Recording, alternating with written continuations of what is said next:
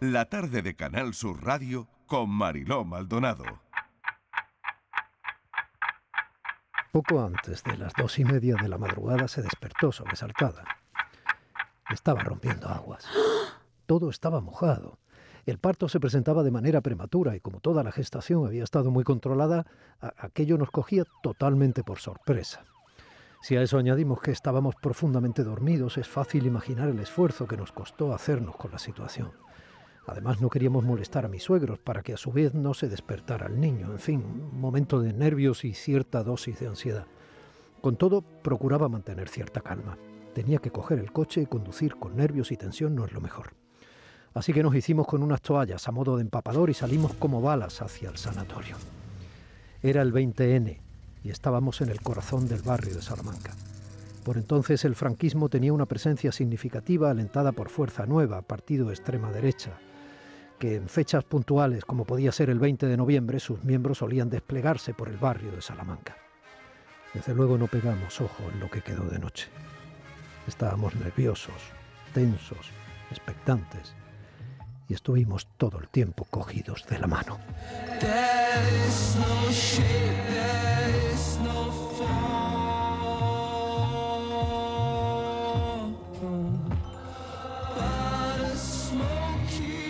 Gracias a mi compañero Domi del Postigo que ha puesto voz a esta narración que acaban de oír de Luis Vegaluna.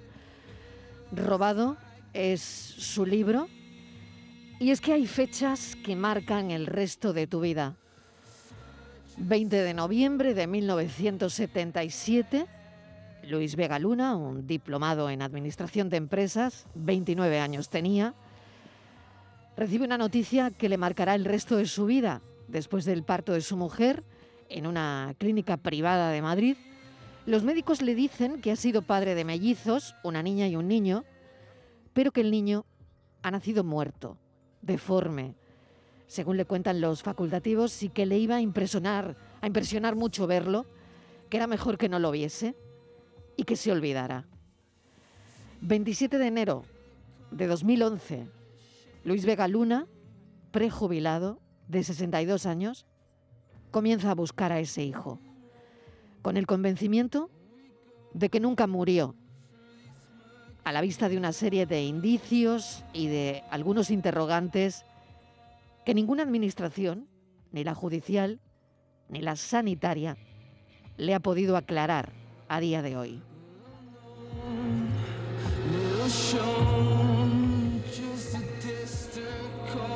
Luis Vega Luna, bienvenido. Gracias por acompañarnos esta tarde. Muchísimas gracias a vosotros, Marilo. Muchísimas gracias. Buenas tardes. Luis, eh, Robado se llama tu libro. Al final todo lo que te ha ocurrido está escrito aquí. Absolutamente, absolutamente. Además, como, como el, el magnífico presentador que tuve aquí en Madrid dijo, Paco Lobatón, dijo, es un alegato que expone minuciosamente toda la peripecia acontecida a lo, largo de todo este tiempo. Y efectivamente eso es así, eso es así. Eh, hay una parte del libro, lógicamente no lo voy a destripar, pero hay una parte del libro en que aparece al principio una actividad detectivesca, de hecho, en, el año 2012, El País, el periódico El País, hizo un reportaje mío en el que me llamaba así, El Padre Detective. Y además de todo eso, voy acompañando de todo el acontecer jurídico. Y eso es una parte importante del libro que, que bueno, que yo creo que, que pone los ánimos bastante, bastante enervados, bastante de punta.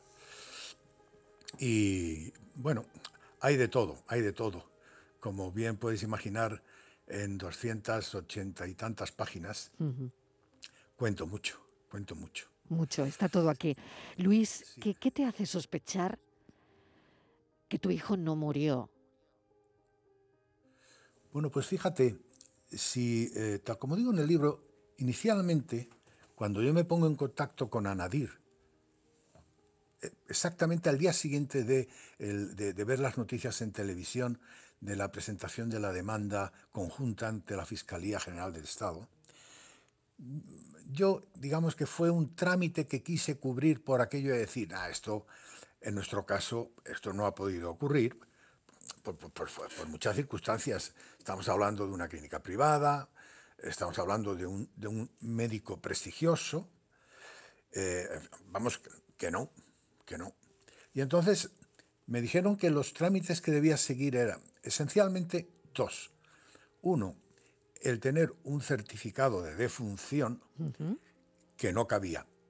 No cabía porque para que hubiese certificado de defunción debía haber previamente una partida de nacimiento. O en su defecto, un legajo de aborto. Y por otra parte, también un documento importantísimo, es una, la certificación, en este caso, de el gerente de los cementerios de Madrid, de que el feto estuviese enterrado en, algún, en alguno de los cementerios. Entonces, no solamente tenemos un certificado del registro civil que hace constar que no hay legajo de aborto para mi señora, sino que también el gerente de cementerios me manda por escrito y certifica que entre el 19 de noviembre y el 20 de diciembre no se ha recibido ningún feto con las características que yo apuntaba de la clínica de la que procedía, etcétera, etcétera. Entonces, esos eran elementos más que suficientes pues, para decir, si no está enterrado es que no ha muerto. Claro, porque era un embarazo de ocho meses. Se supone que el legajo de aborto de una mujer que da a luz eh, a los ocho meses debería estar registrado. Sin duda, sin duda. Es más, digamos que pudiera haberse dado la circunstancia de que, de que siendo un, un, parto doble, la niña venía bien y el niño, pues no, el niño no viene bien y se muere. Entonces, de igual manera que se hace una partida de nacimiento por la niña, si se hace una partida de función o una declaración de feto. Pero el feto eh, se le determina a partir de determinadas semanas. ¿Entiendes? Entonces, es una criatura que ha nacido y que ha nacido muerta, pero tiene su registro civil igualmente. Digamos, digámoslo en otras palabras, el concepto no nacido no es un concepto jurídico eh, que, exista en el registro civil. Quien quiera mm. puede ir al registro civil. y Dígame usted, ¿cuántos no nacidos hay en España? Mm. O en mi pueblo. Ese es un concepto que no existe. A partir de ahí, eh, ¿qué ocurre, Luis? Porque, bueno, a partir de, a partir de ahí, bueno, yo, yo quería volver al principio también, eh, a ese 20 de noviembre de 1977, cuando ese doctor te dice, bueno, que te olvides, Luis, que te olvides porque eh, el, niño está tan deforme que es mejor que no lo veas, ¿no? Claro, ¿cuántas veces has, has, pensado en ese momento, ¿no? El momento en el que, bueno, una persona mm, de 29 años hace lo que, lo que la experiencia le indica, ¿no? Y confía eh, ciegamente en el doctor que, que le da esa indicación, ¿no? Es que no solo es la confianza, es el sentido de autoridad. Claro. Es que yo estoy delante de lo que para mí significa la autoridad médica. Es que eh, es, el médico que, ha traído al mundo pues, a esas personas. Es el médico que para traer al mundo a esas personas ha mandado a mi mujer a, una habitación eh, con una operación que entonces era, estaba considerada como una operación de riesgo. Eh, en definitiva, es la única persona que me, me, transmite un diagnóstico y que yo no, no tengo ni conocimientos, ni medios, ni, ni, solidez moral para rebatir ni poner en duda.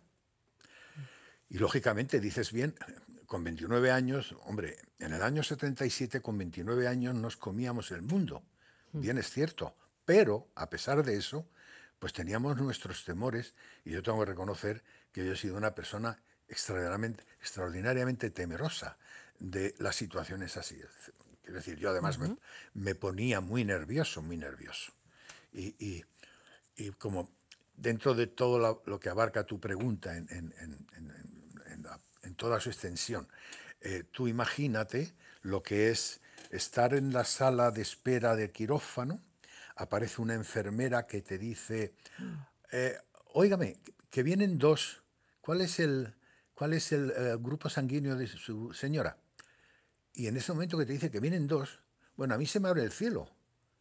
Es que que, que, que, es tener claro, dos hijos. Claro, claro. Y, y, y, eso me transporta, me transporta.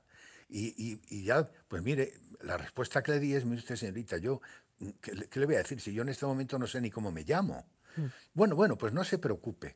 Y transcurrida poco más o menos media hora, aparecen el, el doctor que le hizo la cesárea acompañado del neonatólogo y viene y dice, bueno, padre feliz, tal, ya sabes que vienen dos, una niña y un niño.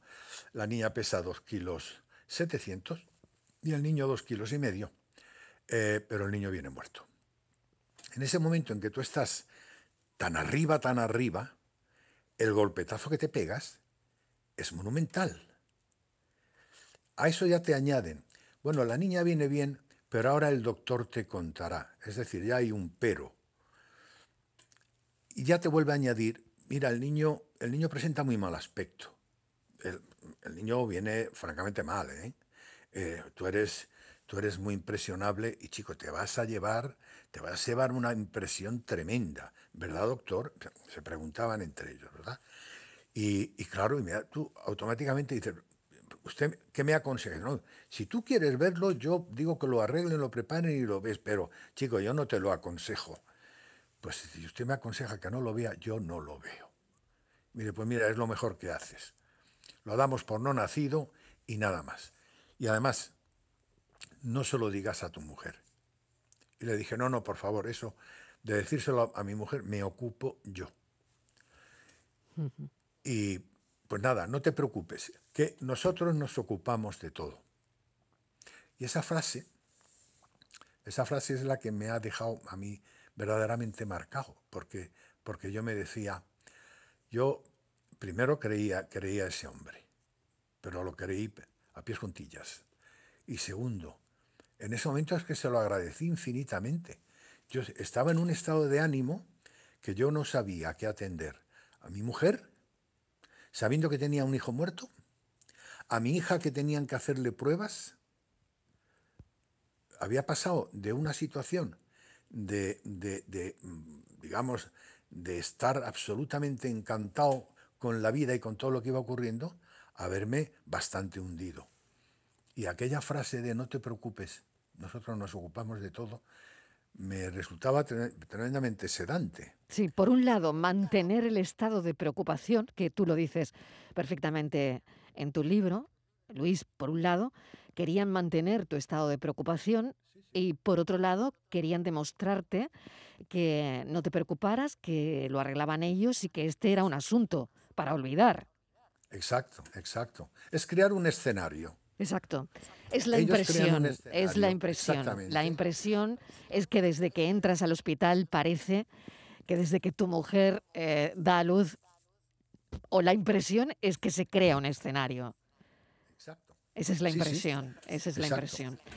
Bueno, la intención es estar así durante X días, eh, hasta que, bueno, de alguna manera eh, la situación va tomando cuerpo, a la niña la tienen haciendo pruebas eh, para, que para que entendáis o entiendas, eh, eh, se ingresa el día 20 y se da de alta a mi mujer el día 28.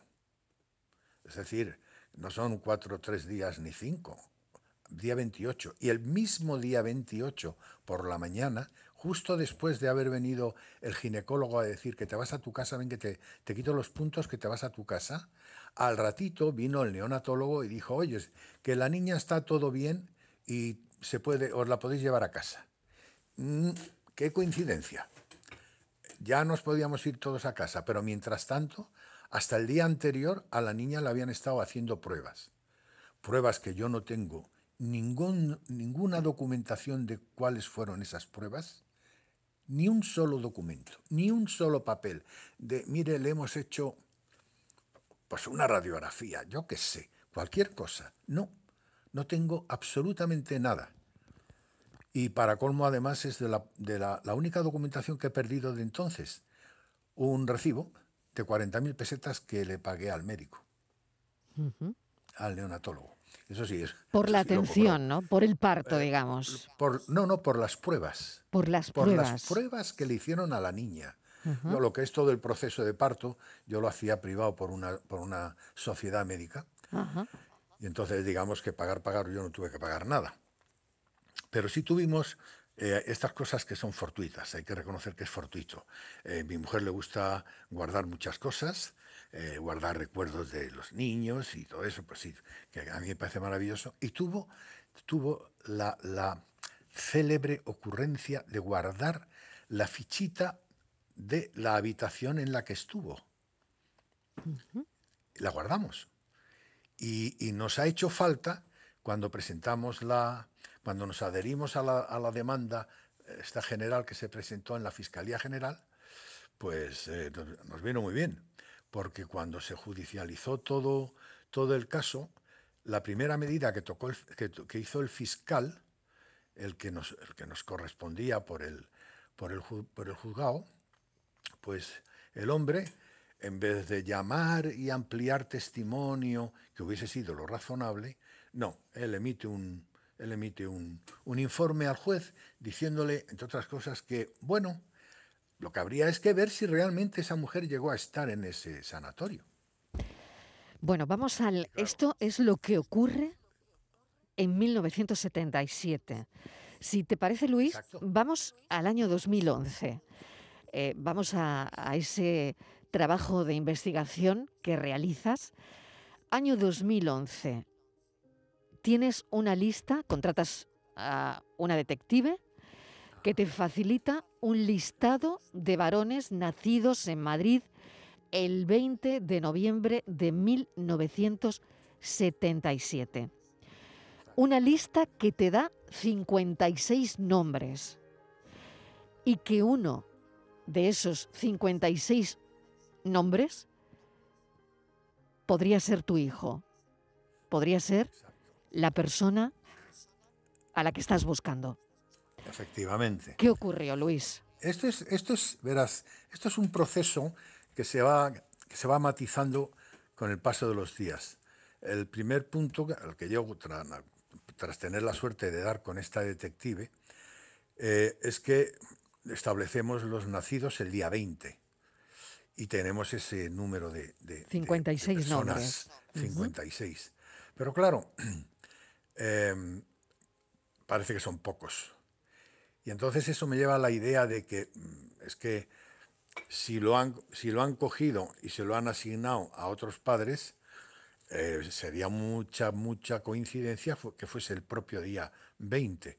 Entonces, había que ampliar el, el, rango de fechas y coger desde el día 20, pues, hasta el día 29 de noviembre. Y parece que no, pero en ese, en ese margen de, fechas la cifra, Aumenta. La cifra aumentó mucho. Claro, claro. De, forma, pero de forma notabilísima, notabilísima. Y aquello fue lo que me hizo empezar a, establecer, primero andar un poco, eh, digamos las cosas como son, como pollo sin cabeza. Es decir, eh, yo tengo una lista de personas y lo que hago es que con la detective hay que localizar de qué manera me puedo poner en contacto con ellos y en definitiva cuando tenía ya mayor rango de, datos, yo vine a ponerme en contacto con entre 60 y 70 personas. Esto es llamada por teléfono directo eh, pidiendo información de la madre. Y en muchos casos tuve la suerte de hablar directamente con la madre. Hubo algún caso eh, que fue visita personal y que coincidió que fue el padre. Y sobre esto tengo que decir que, recibí de todo el mundo, hubo una señora que, bueno, pero de todo el mundo recibí un trato exquisito, la mayor de las comprensiones, eh, dispuestos a ayudar, me dieron toda la información. Eh, y claro, mi respuesta era, oiga, si con lo que está, me está usted diciendo, ¿cómo voy a poner en duda eh, eh, que, no sea su hijo? Por supuesto. Y bueno, me ha apuntado como una señora, bueno, una, una señora que, que me dijo él, usted es que tenía que haber tenía que haber visto a su hijo. Digo, sí, señora, tiene usted razón. Tenía 29 años. Ahora, transcurridos 33 años, Claro. con otra perspectiva, Claro. Eh, Y sabiendo lo que eso sé. es fácil de decir. Claro, claro, claro. Y, y- y eso mismo me lo, he, me lo he dicho yo a mí mismo. Dios mío, ¿por qué no se me ocurriría haberlo visto? Y lo Mm. que es peor es que he tenido momentos en que he dicho, ¿y qué pensará mi mujer? Es que no le pasará por la cabeza de- decir, pero puñetero, es que, ¿por qué no se te ocurrió decir, sí quiero verlo? Afortunadamente no me lo ha, no me lo ha reprochado nunca.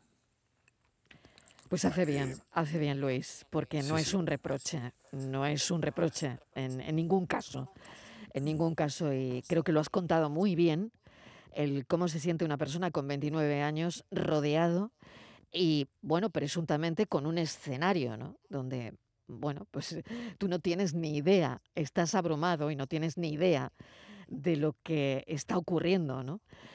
Em, bueno, eh, eh, volviendo al 2011, eh, se acota el número de personas, se va acotando el número de personas que podrían ser tu hijo, ¿no?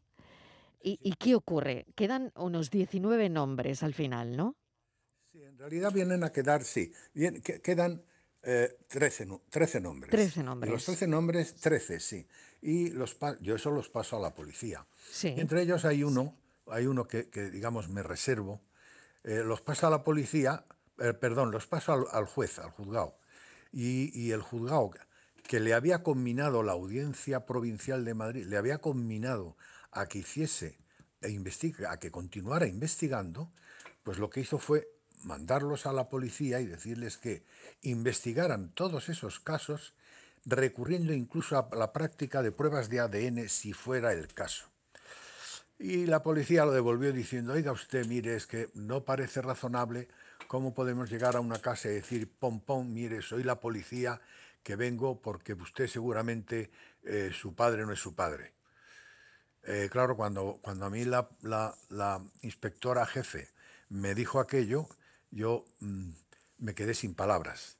Eh, la, la única interjección que pude, que pude exclamar la hice en la calle, fuera del complejo policial, porque eso era verdaderamente, mm, me tomaban el pelo.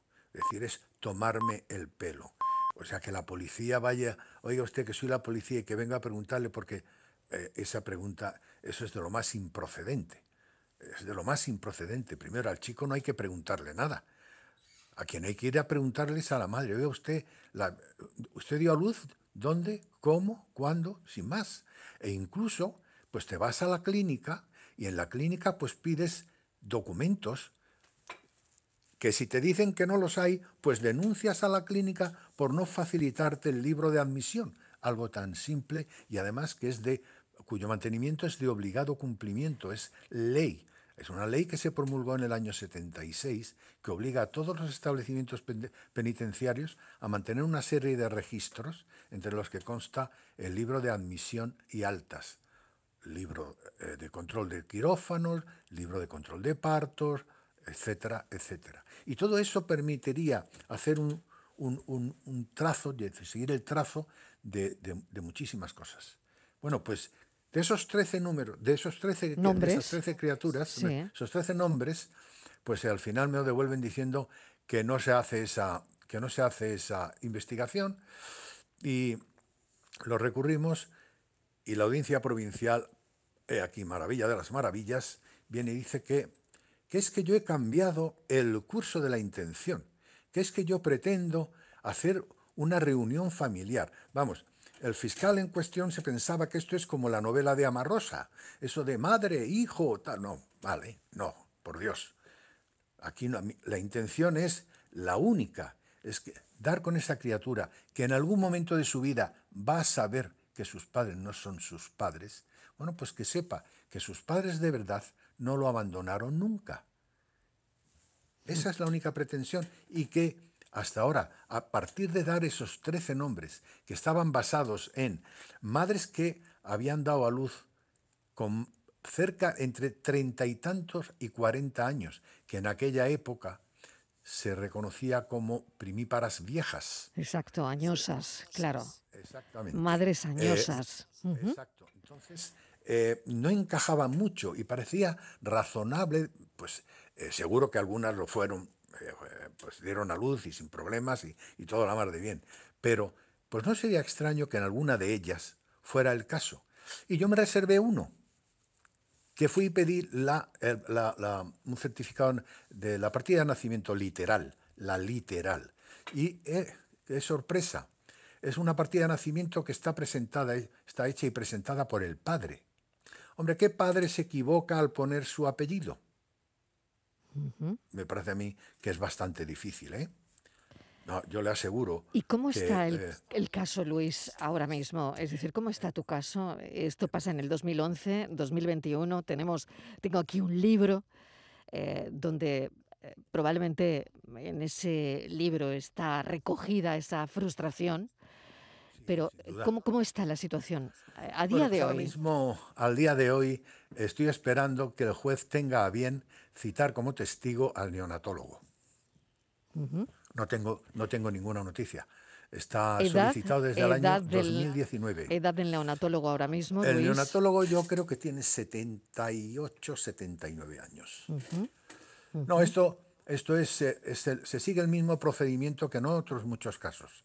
Aquí se espera a que el médico se muera o, o la víctima, vaya, porque nos va pillando a todos en una edad que bueno, yo me siento, me siento muy joven, eh, pero, pero tengo la edad que tengo. Bueno, eh, me gustaría también, Luis, que me contaras un poco mm, tu relación con, Andalucía, con, Sevilla, porque oh. el, libro, en el primer capítulo, cuentas cuando vives en Los Remedios, en, Sevilla, cómo hablas del barrio, lo que significa para, para vosotros, eh, para vuestra vida, ¿no? También Sevilla, Andalucía. Sin duda, sin duda. Bueno, Sevilla fue, Sevilla fue un broche de oro en nuestra vida, sin duda alguna, ya lo creo. Y a Sevilla volvemos y volvemos con, un, con una ilusión y con un cariño extraordinario. Y, y, tengo muy buenos, muy buenos amigos en Andalucía.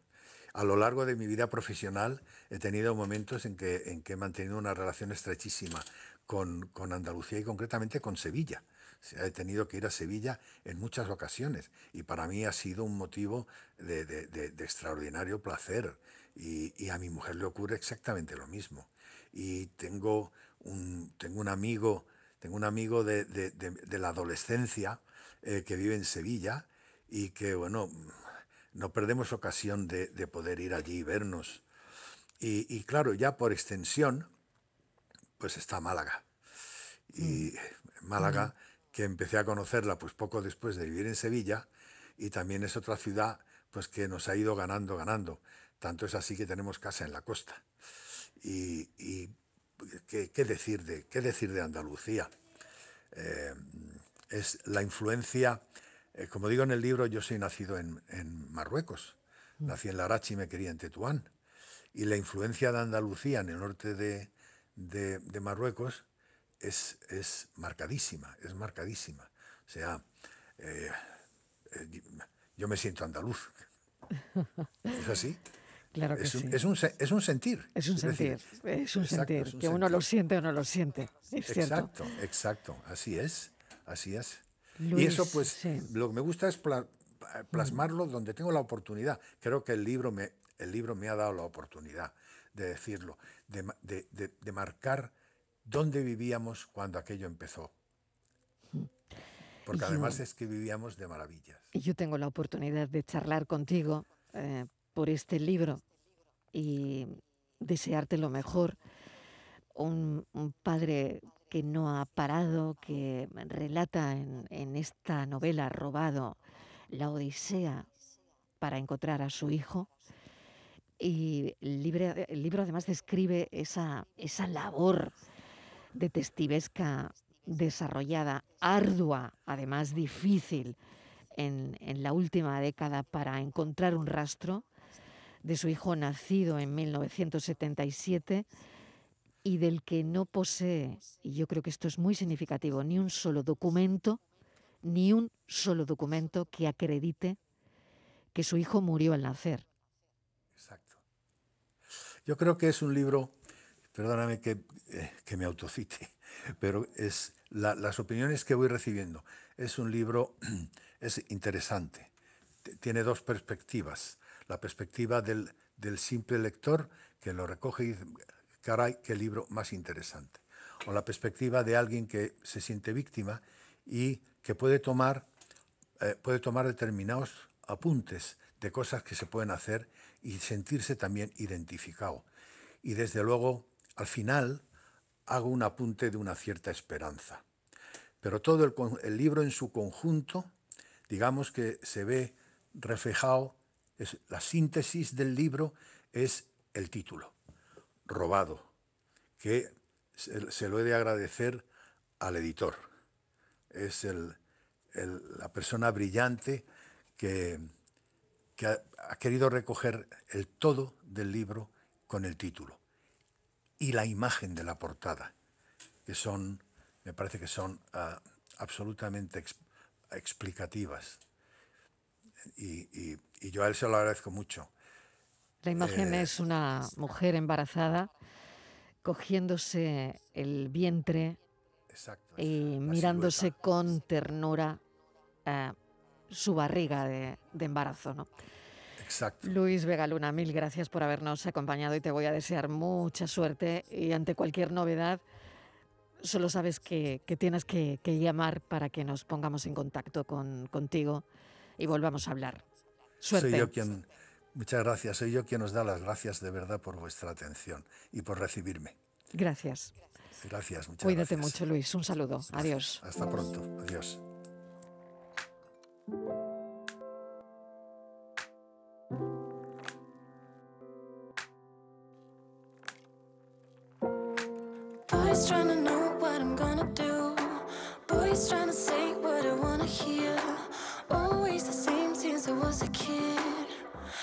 I'ma tell you what is wrong with me. Sabes, esto ya me lo sé.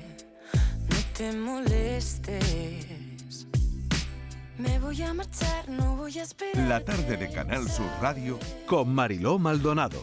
También en nuestra app y en canalsur.es.